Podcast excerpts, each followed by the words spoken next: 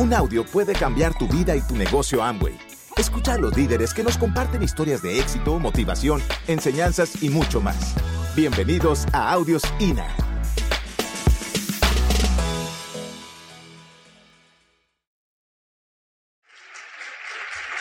con todo el cariño compartimos nuestra historia con vosotros, con, esa intención buena de, ver si podemos pues, ayudarte un poquito a tomar esa decisión si es que aún no la has tomado.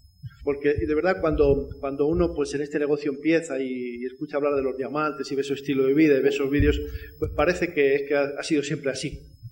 Y no, no, realmente amigo mío no ha sido siempre así.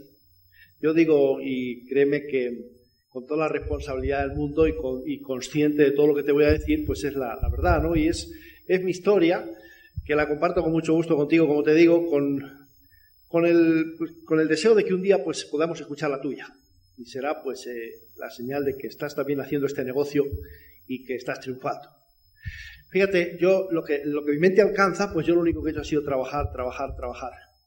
Yo recuerdo que cuando yo tenía seis años, pues empecé la escuela en el pueblo, me crié en el ambiente, en el seno familiar de, una familia pues eh, muy humilde, muy humilde, y eh, yo lo único que recuerdo es que yo no he hecho otra cosa más que trabajar. Cuando, tenía seis años, como te digo, comencé la escuela, y cuando, los, cuando salíamos de la escuela a las cinco de la tarde, pues eh, mientras los niños, lógicamente de seis años, ¿qué hacen? Llegar a casa, agarrar la merienda y a jugar. Yo ya tenía una misión encomendada, llegar a casa y ya me, esperaban dos, dos bidones, dos latas de, papas, de patatas, y eh, tenía que agarrarlas y ir 400 metros a cuidar dos cerditos que, mis padres pues criaban todos los años. Y recuerdo, es curioso porque era la, la época de la época de la, o sea, pues había mucho mendigo en España, había, realmente se, se, pasaba mal. Y pero fíjate lo afortunado que yo me sentía porque por lo menos tenía patatas. Yo llegaba, yo, yo llegaba y agarraba esos dos bidones que pesaban entre los dos más que yo y me trasladaba a 400 metros a cuidar los dos cerditos las patatas estaban calentitas, me llevaba un puñadito de sal en un papel, en un bolso, llegaba, llegaba donde estaban los cerditos, al establo, limpiaba un poquito y tal, les preparaba su, les preparaba su comida, que eran las patatas con, con, levadura de cebada y esto, y yo agarraba cuatro o cinco patatas, las ponía ahí y, después preparaba la comida de los cerdos y después merendábamos al tiempo, los cerdos y yo, ¿sabes? Abría la patata calentita, un poquito de sal, eso era un manjar. Y era lo único que había, o sea, no había otra cosa.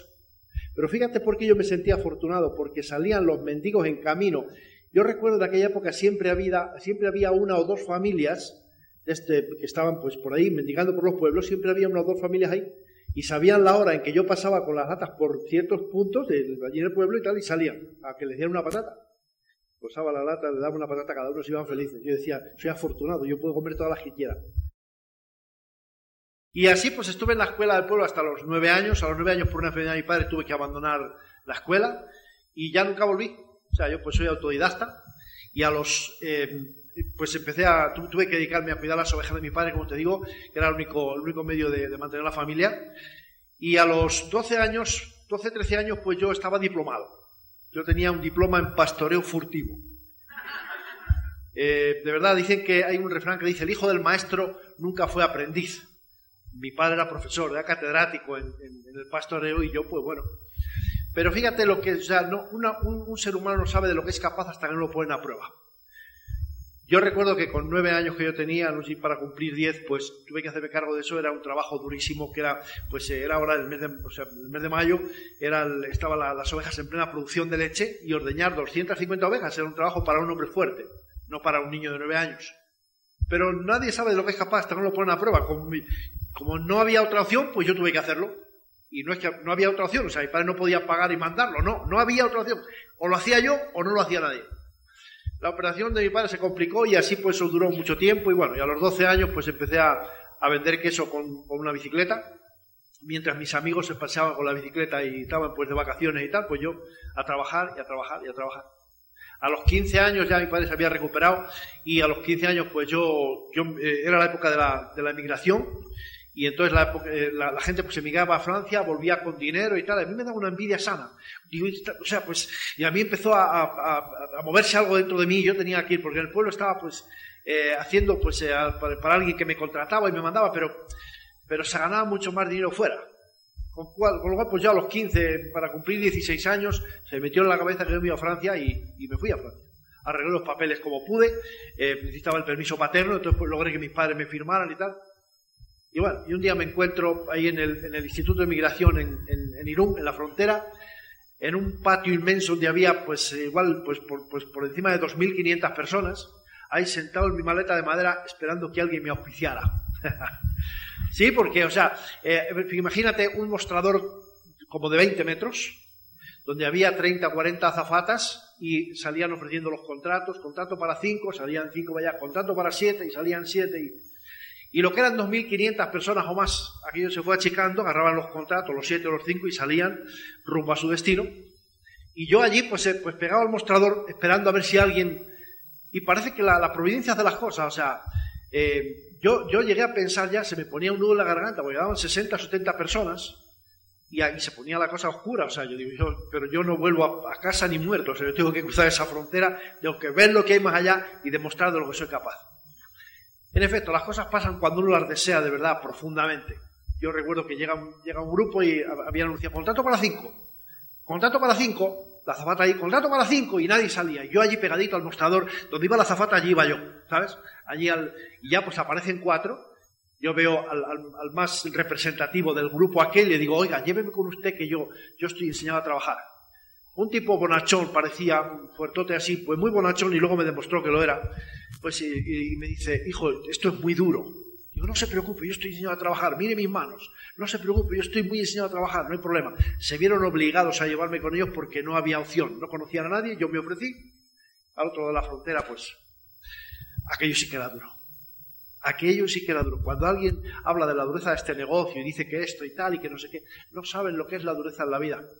Por eso muchas veces cuando, o sea, pues eh, yo digo siempre que de, o sea, pues de mal a bien se va bien, ¿entiendes? De bien a malo, pero de mal a bien se va fenomenal.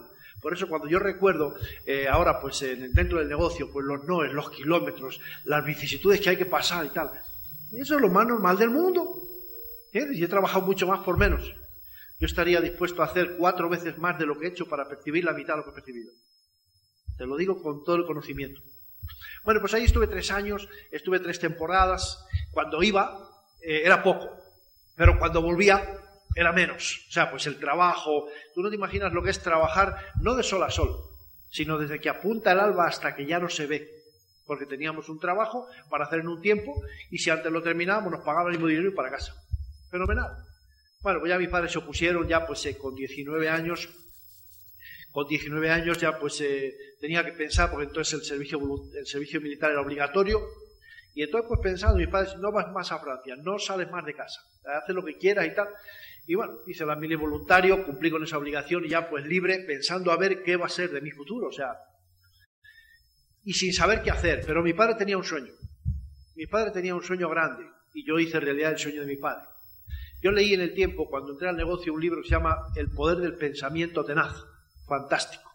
Y yo pensé, si mi padre hubiera sabido escribir, mi padre hubiera escrito ese libro. Porque es que estuvo como dos años antes de que yo hice lo de la Guardia Civil, tienes que ser Guardia Civil, tienes que ser Guardia Civil, tienes que ser Guardia Civil. Coño, hasta que no lo, lo, no paro. No, no, no, no, no, el hombre no se dio por vencido, igual. Y un muchacho con 19 años no sabe lo que quiere, al menos yo no lo sabía. Ingresé en la Guardia Civil haciendo, como te digo, en realidad el sueño de mi padre. Ahí estuve 12 años. Mientras estás soltero, bien, o sea, pues llevas todos los cuidados, todos los problemas en una maleta, no tienes problema. Ahora, cuando te casas y te recuerdas que has pensado que un día pues tú ibas a hacer de tu mujer una reina, y entonces ves el sueldo y, dices, bueno, ¿dónde está el asunto? O sea, te das cuenta de que, eh, o sea, pues en la Guardia, mi padre llevaba razón, o sea, la Guardia Civil es un, es un empleo donde no, o sea, pues bien, para toda la vida, para toda la vida. Y entonces, pero hay una cosa segura. Decía mi padre, esto es seguro. Yo tuve una cosa bien segura. Es que ganaba lo justo para pasarlo mal. ¿Entiendes? O sea, para, lo justo para, para que, a fin de mes, pues siempre, eh, había más mes que dinero. Siempre. Con lo cual tenía que buscarme, tuve que buscarme un pluriempleo y luego otro pluriempleo. Y vinieron los niños y no, no, no daba basto. O sea, porque, porque, porque yo nunca me he conformado con nada. O sea, mi madre me lo decía, tú es que no te conformas con nada. No, yo quiero lo mejor, yo no sé cómo lo, voy a lograr, pero yo lo voy a lograr. Yo no me conformo con nada. Pero un buen día voy a ver, al, voy a, ver a un compañero al casino, este era el obstáculo, la pierna del obstáculo. Y detrás del obstáculo estaba la oportunidad que al ir a ver al casino a un amigo, entra el director por la puerta, me lo presenta y le digo, eh, dile al, director este que si tiene aquí un puesto de trabajo para mí. Y me dice, pues sí, se lo pregunto ahora mismo. Y tal, oiga, mire y tal, es un compañero, me le presentó, un tío muy majo, el, director portugués. Y, bueno, se va el director, o sea, me dice, bueno, aquí tenemos una escuela de croupiers, y, si usted quiere solicitar, esto era las navidades, y me dice, el día 3 se reinicia el curso, el día 3 de enero. Total, que me dice mi amigo, ¿tú sabes cuánto gana un croupier? Digo, pues no. Me dice, pues ¿cuánto ganas tú en la Guardia Civil? Estaba ganando 60.000 pelas, 60.000 de las pesetas de antes. Dice, pues un croupier de tercera aquí gana 120. Digo, ah, pues yo no sé lo que es croupier, pero yo voy a ser croupier. ¿Entiendes? Me llevé una solicitud, llego a casa y le digo a mi mujer, Maite, ¿tú sabes lo que es ser croupier? Me dice, no, digo, yo tampoco, pero soy croupier. Yo soy croupier. Llevé la solicitud, me dice, mira, aquí hay, aquí hay un, o sea, pues esto es un curso de tres meses, me dicen dirección, si usted vale bien y si no supera las pruebas, usted se va para su casa sin ningún compromiso para la empresa lo acepta. Digo, encantadísimo, pero encantadísimo. Empiezo la escuela el día 3 de enero del año 80 y veo 20, 22 muchachos y muchachas de 20, 22, 24 años que estaban buscando su primer empleo.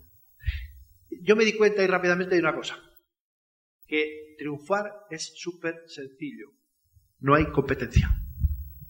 20, 24 muchachos y muchachas, totalmente, buena gente, pero totalmente irresponsables. No pensaba en otra cosa que ni a divertir. Cuando había un partido de fútbol en la televisión, tenían que salir, querían salir corriendo a verlo y tal, yo me quedaba allí practicando. Con lo cual, por mi actitud, no por otra cosa, pues el primero que entró de los 22, llegando un mes después a la escuela, pues fui yo. Empecé a trabajar en el casino, ganando doble de lo que estaba ganando anterior, dejé los pluriempleos, un coche nuevo, en vez de salir un día a la semana a cenar, pues dos días a la semana y bueno, o sea, pues eh, un nivel, nivel de vida había subido y vivíamos bien. Pero no dejaba de ser un empleo como otro cualquiera. Y después de, después de un tiempo, pues te acomodas, te acoplas, te das cuenta y, el ser humano es así, o sea, se, acopla. Eh, si, ganas, si ganas 50, vives con 50. Si ganas 100, vives con 100. Si ganas 300, te las gastas. Eso es así. Al menos yo esa es la experiencia que, de lo que me di cuenta en, ese, en esa época, ¿no? Y bueno, pues eh, estando en el casino, un buen día, un buen día, pues teníamos a nuestro hijo con 10 años entonces, en el colegio, pues jugaba al fútbol y, y un buen día, pues voy a, voy a verle que iba, eh, iba, a empezar el partido y tal, y vamos a por él para llevarle a casa y antes iban a jugar un partido. Y estamos ahí, pues en el, en el pabellón, los 8 o 10 padres de los chavales con los que jugaba mi hijo, y se acerca alguien a mi lado y me dice, oye, tengo, me da así con el codo, me dice, tengo un negocio con el que se puede ganar mucho dinero. Y yo le hice este gesto, digo, habla, cuéntame, soy todo oídos. Y me dice, no, no, no, o sea, pues no, no podemos hablar aquí, pero hay una oportunidad muy buena para ganar mucho dinero. Digo, pero cuéntame algo. Me dice, no, no te puedo contar nada. El hombre no tenía ni idea, pero hizo algo bueno. No me contó nada, me dejó inquieto. De casa al, del, pabellón a la casa, le cuento a Maite que me han dicho esto y tal, un, conocido, y el padre de uno de los niños, del compañero de mi hijo. Y Maite, pues eh, le digo, mira, como yo tengo que estar a las 8 en el trabajo, pues sería bueno que tú fueras y lo escucharas. Maite no estaba así como muy receptiva ese día. Me dice, va, tú, te lo crees, que se puede ganar mucho dinero. Con un gesto así un poquitín de... Pero ella no me costó trabajo, ni mucho menos, porque siempre ha habido una excelente comunicación con mi esposa. O sea, le dije, mira, tú vas y lo escuchas y pues vale. Claro que yo la llevé allí a, escuchar el plan y era justo frente al casino yo trabajaba, la dejé escuchando el plan para entrar al hotel y yo me marché a trabajar. A las 11 de la noche, cuando yo comprendí que ella estaba en casa, la llamo. Y la digo, oye, cuéntame. Y me dice, no te puedo contar nada. Digo, pero ¿no has estado ahí? Me dice, sí, pero no te puedo contar nada. Digo, oye, me estás escuchando, pero ¿cómo que no lo puedo contar? ¿No, lo has visto? ¿No lo has escuchado? Sí, pero bueno, ya hablaremos. Es que no, pero parece que sí que se puede ganar dinero. Bueno, llegué a casa a las 7 de la mañana, como era la, la cuestión, las 6, las 7 de la mañana todos los días, y la desperté. Cuéntame, pero déjame dormir, que no te puedo contar nada. A mí empezaba a preocuparme aquello de que no me podía contar nada. ¿Qué tanto misterio? Total, que me dice, no, cuando nos levantemos tenemos que ir en casa de, este, de, estos que nos han invitado a, a, ver qué nos cuentan y tal. Yo me levantaba todos los días a las dos, más o menos, para almorzar con los chavales que venían del colegio. Ese día a la una yo estaba listo y dispuesto. Dispuesto a ir donde, donde la persona que sería después mi auspiciador para que nos contara. Comimos rápidamente, llegamos para allá y, el, hombre todo entusiasmado, no tenía más que entusiasmo, no tenía ni idea. Pero tenía entusiasmo. Me dice, no, fantástico y tal. Y me saca un contrato y me dice, firma aquí. Y ahí yo obediente siempre, pues. Digo, ¿y ahora qué? Me dice, no sé. Digo, pero, pero cuéntame. Dice, no, no te puedo contar nada. Miro a Maite que estaba al lado, le miro a él y a su mujer y digo, pero bueno, aquí, ¿quién es el tonto? ¿Vosotros o yo? ¿Cómo es que no me podéis contar nada? Y dice, no, pero hay unos productos fantásticos. Y agarra un limpiacristales y ahí en un, un vidrio me hace una demostración y mira, uy, uy ves, echaba el, vapor, el vapor en la boca y decía, no se empañan los cristales. Bueno, yo no salía de mi asombro no tenía ni idea. Había firmado un papel, había un limpiacristales ahí. Yo, ¿esto qué es? O sea, y nos fuimos para casa. Había firmado un contrato, no sabía lo que había firmado, tenía un negocio que no sabía lo que era, que nadie me daba explicaciones, y nos fuimos para casa. A los tres días, a los tres días, pues, esto era el 22 de enero, 22, 23 de enero 89. El día 26 dicen que viene un tal Luis Costa, que, va que, hay, que hay una conferencia a las nueve. A las nueve de la noche yo eh, tenía la hora del casino, la cena, de nueve a diez desde donde yo, desde el casino al, al, hotel donde se daba el plan, había cuarto de hora. Yo subí ese día las escaleras de cinco en cinco, rápidamente, a las nueve y cuarto yo estaba allí. Y a las diez menos cuarto tuve que salirme rápido para ir porque a las diez tenía que estar otra vez en la mesa de juego. Con lo cual, pues, eh, pues eh, yo no me enteré de mucho, pero solamente yo escuché esto. El, Luis Costa, el hombre este hablaba y, y, entonces pues le pregunta a una persona de, de los ocho o diez que había allí, o doce, le dice, ¿usted trabaja en la banca? Sí. Dice, ¿usted cuánto dinero cree que tiene que tener una persona para tener unos, unos eh, intereses, que se llaman, eh, de un millón de pesetas al mes? El otro hombre le dijo un montón de millones, no sé cuántos. dice, bueno, pues ustedes tienen dos opciones. O tienen, si ustedes quieren tener un millón de pesetas al mes en forma residual para vivir tranquilamente, sin trabajar, sin problemas, pues tienen dos opciones. O tienen esos millones en el banco o hacen este negocio y en cuatro o cinco años tienen esos residuales seguros. Y se los pueden asegurar a ustedes automáticamente pasa por aquí. Digo, esos millones, yo, para tener esos millones, tendría que vivir tres vidas porque en dos no me da tiempo. Con lo cual, la única alternativa que me queda es hacer este negocio. A ver si esto es verdad. Y marché para el casino corriendo. Al día siguiente por la mañana llego y tenía en la. Maite y yo nos comunicábamos por notas. Eh, pues, eh, y ella pues planificaba las, las citas y hacía los contactos y tal, todo lo que podía. Y llego y me encuentro con una nota. El día 28 tenemos que estar en Madrid en un rally. Yo la desperté también para que me contara a ver quién era el que corría, a ver qué íbamos a ver. Y me dice, no, pero déjame dormir, que vamos a ir mañana, cuando, cuando levantemos tenemos que ir a... Bueno, fuimos en casa el que sería el auspiciador, y me dice, tenemos que estar en Madrid el día 28, día 28, sábado, el sábado y el domingo, dos días. Yo me lo pensé tres segundos. Levanté el teléfono, llamé a mi director y le dije, oye, el sábado y el domingo no me esperes a trabajar que no voy. Me dice, pues ¿cómo? Digo, porque tengo un negocio que no sé lo que es ni dónde me he metido y tengo que ir a Madrid a ver qué pasa con esta historia. Yo te quiero ser bien sincero y bien serio porque lo soy. Me encanta la guachafa y la broma, pero es así. Yo no jugaba con mi puesto de trabajo. Yo me había granjeado la amistad y la simpatía de la dirección por mi actitud, por mi trabajo. Y entonces yo podía pedir dos, tres, cinco días de empleo y sueldo. Me no me pagaban, ¿entiendes? Me desquitaban el sueldo que me correspondía, pero yo decía, me voy y me iba. Tenía libertad absoluta y sabía que cuando volviera mi puesto de trabajo no corría peligro. Por eso yo hablo con esta, con esta ligereza que puede parecer, pero es así. Oye, no voy a trabajar al director, punto, sin problema. Con lo cual, pues bueno, a Madrid. estábamos en, pleno invierno, llegamos a Madrid, 5 grados bajo cero en la calle. Recuerda, a mí no me habían dado el plan. Yo vi a, un, a un, tal Luis Costa hablando allí que escribía con la izquierda, con la, la derecha no, y que decía mucho ok y tal, y, pero yo me quedé con lo que te he comentado. Llegamos a Madrid, 5 grados bajo cero en la calle, en el Hotel Velázquez, un calorcito riquísimo allí en una salita, 28 personas. ¡Uy, qué bien se estaba allí, hijo mío! Empieza la cuestión y yo no entendía nada. Un tipo hablando en inglés, traducido por otro que hablaba muy deprisa. Yo tenía un sueño de cama tremendo porque recuerda que yo había trabajado el viernes, había salido a, las 5 de la mañana ese día, cinco y media, y a las 7 salimos para Madrid, llegar, dame una ducha, una afeitadita y corriendo para allá. Con lo cual, toda la noche sin dormir y con sueño de cama, pero de verdad. Un tipo hablando en inglés, ahí con una pizarra donde yo lo único que veía era círculos y círculos y círculos y círculos y círculos. Con lo cual, como tenía un sueño grande de verdad de cama, pues yo me quedé dormido. Aquello me estaba aburriendo. Te confieso que es la hora y media más larga que yo he pasado en mi vida. Aquello fue un auténtico suplicio escuchando a un tipo al que no entendía nada. En la dormidita me sentaba riquísima, pero de vez en cuando mi mujer zaca con el codo. ¿Qué pasa, chica? ¿No? Y estamos ahí pues fumando cigarro y tal. ¿Qué tal? Me preguntaban, ¿qué tal? Digo, no sé. No sé, lo único que sé es que tengo un sueño increíble. Se pasan los 10 minutos del descanso y dicen que hay que entrar otra vez para adentro. digo, ¿qué qué? ¿Adentro vas a entrar tú? Yo le digo a mi mujer, digo, no, conmigo no cuentes. Y a los otros digo, conmigo no entráis vosotros. Yo me voy al coche, ahí me duermo porque estoy que no me tengo. Y cuando terminéis, nos vamos y a mí no me habléis más de esta historia. ¿Entiendes? Mi mujer, que tiene una paciencia impresionante, increíble y maravillosa, pues consiguió que yo entrara. Sí, sí, sí, sí. Y que conste que tengo una mujer que me la merezco porque si no, no la tendría. ¿Entiendes? Me agarró de la manita y empezamos a...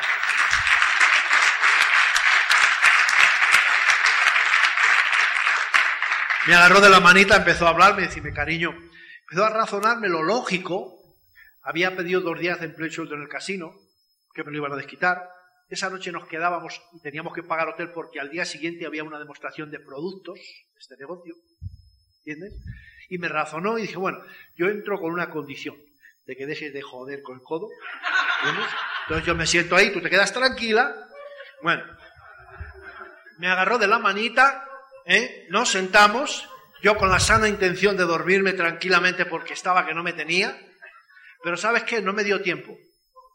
No me dio tiempo. Me siento, me acomodo para... ¿eh? Y el tipo que estaba hablando, que era el mismo, empieza a decir que tiene un avión, que tiene un deportivo, que tiene una mansión, que tiene no sé qué, que tiene, que tiene, que tiene. Oye, yo digo, ¿y qué tiene este tipo que no tenga yo para lograr lo que ha logrado? ¿Sabes? Ya la curiosidad y el deseo y el... digo, coño, esto, o sea, ya en la, en la punta de la silla todo el tiempo. Pero en la punta de la silla. Porque además fue muy hábil y resumió rapidísimamente. Dijo, señores, yo no he venido aquí a presumir de lo que tengo. Yo he venido a comentarles y a compartir con ustedes mi estilo de vida y todo lo que tengo lo he conseguido en el mismo negocio que ustedes están comenzando. Y aquí, en España, muchas, no sé si ustedes, pero muchas personas van a lograr eso y mucho más, porque eso no es el límite. Aquello me encantó. Aquello consiguió que ya no solamente no me dormía, sino que en la punta de la silla, de vez en cuando yo le interrumpía aplaudiendo. Yo no sabía lo que había que hacer, yo no sabía dónde estaba, pero yo sabía que aquello me gustaba. Y rápidamente me acuerdo, me acuerdo rápidamente de un consejo de mi padre, ¿sabes? Un consejo de mi padre que lo repito siempre porque me ha acompañado toda la vida y me, me sigue acompañando y me ha valido para estar aquí hoy a compartir contigo esto. Que me dijo una vez, siendo yo bien pequeño, con 8 o 9 años, si un día tienes, cuando te vayas haciendo hombre, vas a tener un empleo, vas a ser empleado, y el, jefe que te va a pagar un sueldo, pues te va a decir, te va a mandar cosas, no permitas que te las tenga que decir dos veces. Porque si para hacer una cosa a la misma vez te lo tiene que decir dos veces, pues te va a estar diciendo que eres tonto y estúpido, y no eres tonto ni estúpido. A las personas normales solamente se le dice las cosas una vez. Pero te digo más, siguió mi padre diciendo, si, si un día tienes un negocio, y, y alguien tiene que recordarte lo que tienes que hacer, no solamente va a ser tonto y estúpido, sino que eso te va a costar mucho dinero. Créeme que cuando, cuando yo cuando yo empecé a, o sea, pues cuando este, este hombre, contando ella su historia y tal, volvía a decir lo de las cintas, los libros y tal, y no sé qué, me estaba molestando. Yo decía, si lo has dicho una vez y no soy tonto ni estúpido, no me lo recuerdes, tranquilo. Cuando ya termina aquello, yo salgo rápidamente y me voy al lobby del hotel donde estaba el alimento, las cintas, los libros, etcétera, que era lo poco que había, estaba iniciando, o sea, había pues, recuerdo que había un six-pack con seis cintas, que yo creí, cuando vi el estuche, creí que era un, era un vídeo, me enseñan, yo dije, a ver, yo fui corriendo para allá y le digo, deme todo lo que yo necesito para hacer este negocio. Me dice, bueno, tenemos, me saca el, el, six-pack, le digo, no, no, eso no, porque yo no tengo vídeo casa, hay televisión solo. Me dice, no, no es un vídeo, son seis cassettes. Y ah, ah, pues sí, eso sí, porque radio cassette sí tengo. Me llevé ese, ese six-pack y dos libros, que son los dos libros que yo, los primeros libros que yo he leído en mi vida. De esto no presumo, por supuesto, de esto no se puede presumir. Fíjate tú, a los 42 años leí los dos primeros libros. Eh, Juan Salvador Gaviota y Del Carne, como ganan amigos. Sensacional. Pues ahí empecé un poco, ahí empezamos a, a cultivarnos un poquito. Bueno, llegamos a casa entusiasmados, pero súper, súper, súper entusiasmados. Llegamos a casa con un montón de desconocimiento, que era todo, pero con un montón de entusiasmo. Y empezamos a soñar. Empezamos a soñar. ¿Y qué tenía? Pues todo ese desconocimiento, mucho entusiasmo y dos horas al día libres para hacer este negocio. porque a las 6 de la tarde había que fichar en el casino para que al fin de mes te llegara, te llegara el sueldo, y hasta las 7, las 8, muchos días las 9 de la mañana, y de 3 de la tarde a 5 y media era el único tiempo que yo tenía para hacer negocio. Pues empezando a enseñar y comenzamos a trabajar y comenzamos a? A enseñar lo que no sabíamos porque no teníamos ni idea. Decían, o sea, pues había unos productos que todavía no conocíamos, habíamos hecho un pedido y estaba y no había llegado. Teníamos 12 productos en total. Y bueno, pues empezamos ahí. Empezamos ahí y en cuatro meses, en cinco meses estábamos al 21, estábamos en, eh, calificando platas y, como te digo, pues, eh, pues enseñando lo que no sabíamos y a base de practicar, pues, pues, pues poco a poco pues vas pues aprendiendo poco a poco y, bueno. Eh, en, cinco meses estábamos al 21, en 13 meses estábamos calificando, comenzábamos a calificar esmeraldas y en dos años y medio, Maite se ha comido seis meses, en dos años y medio llegamos a diamantes. Llegamos a diamantes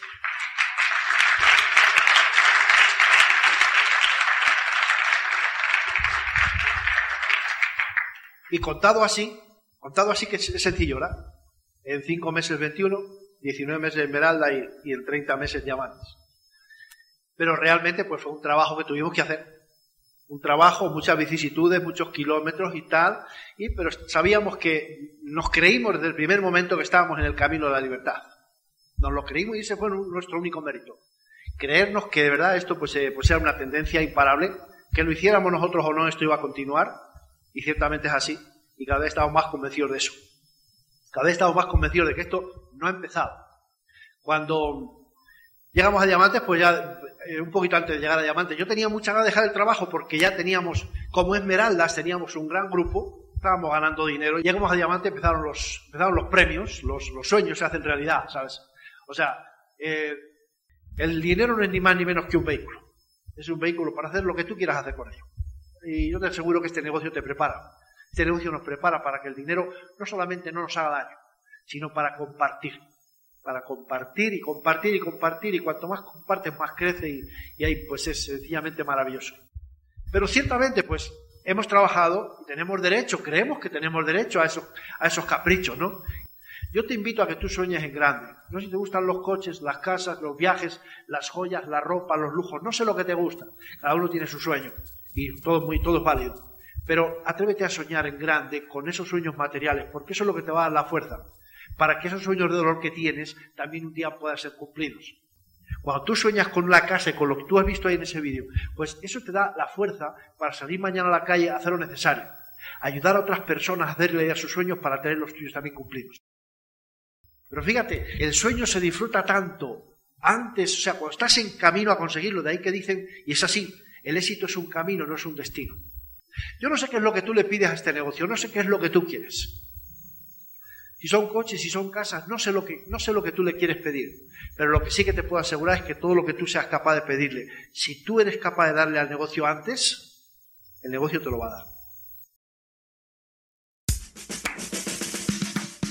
Gracias por escucharnos. Te esperamos en el siguiente Audio INA.